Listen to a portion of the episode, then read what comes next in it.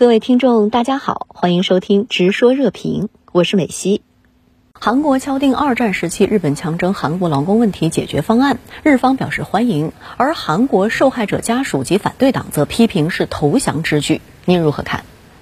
主持人好，韩国政府公布的方案呢，称作第三方代赔，换句话说呢，就是二战时期日本强征韩籍劳工的损失，不是由被告方日本企业赔偿，而是由韩国企业募集的资金来赔偿。成了韩国企业呢赔偿韩国人，而不是日本企业赔偿韩国人。所以呢，日本政府很开心，韩国人愤怒。对日本来说呢，不出钱赔偿就等于抹掉了战争历史，当然表示欢迎了。而对韩国来说呢，尤其是韩国受害者家属而言，这简直呢就是韩国政府主动向日方低头，是外交的耻辱，也是韩国向日本的投降。所以呢，他们举行示威活动抗议。这个尹锡悦政府提出的赔偿方案，但是呢，日韩政府的这个互动呢活络起来了。韩国政府宣布将暂停针对日本而向世贸组织提出的这个争端解决程序。日本政府呢则回应说，两国将持续多年的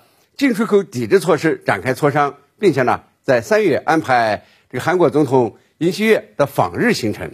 我们注意到，韩国宣布第三方代赔方案之后，美国马上声明欢迎这一历史性的宣布。那么，美国为什么如此兴奋呢？美国呢，之所以格外兴奋，是日韩两个盟国呢，终于握手言和，可以有力的推动这个美国的印太战略，稳固美日韩战略构架，共同应对这个朝鲜的核武威慑和中国的崛起。这个日本和韩国呢，都是美国在亚洲的亲密盟友。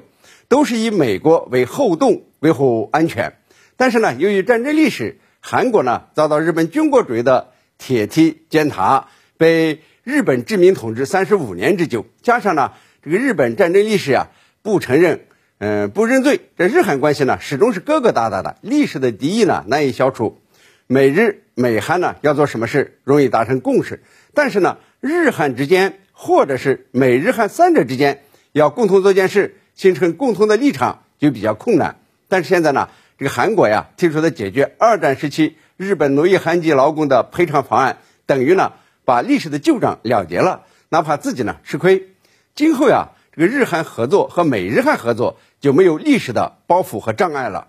美国国务卿布林肯呢马上表态说，这是一个历史性的宣布，赞扬这个美国的两个盟友呢有勇气和远见。韩国外长呢。更是透出底牌，说呀，这个日韩呢将在外交、经济和安全等所有领域加强合作，创造韩国和日本的新历史。可以预见呢，今后美日韩将更紧密的合作，共同应对朝鲜核武威慑、制约中国的影响力。日韩呢已经在印太经济框架上进行合作，今后呢或许还在台湾问题、对华芯片限制等方面追随美国。我们呢？需要高度关注美日韩的一举一动。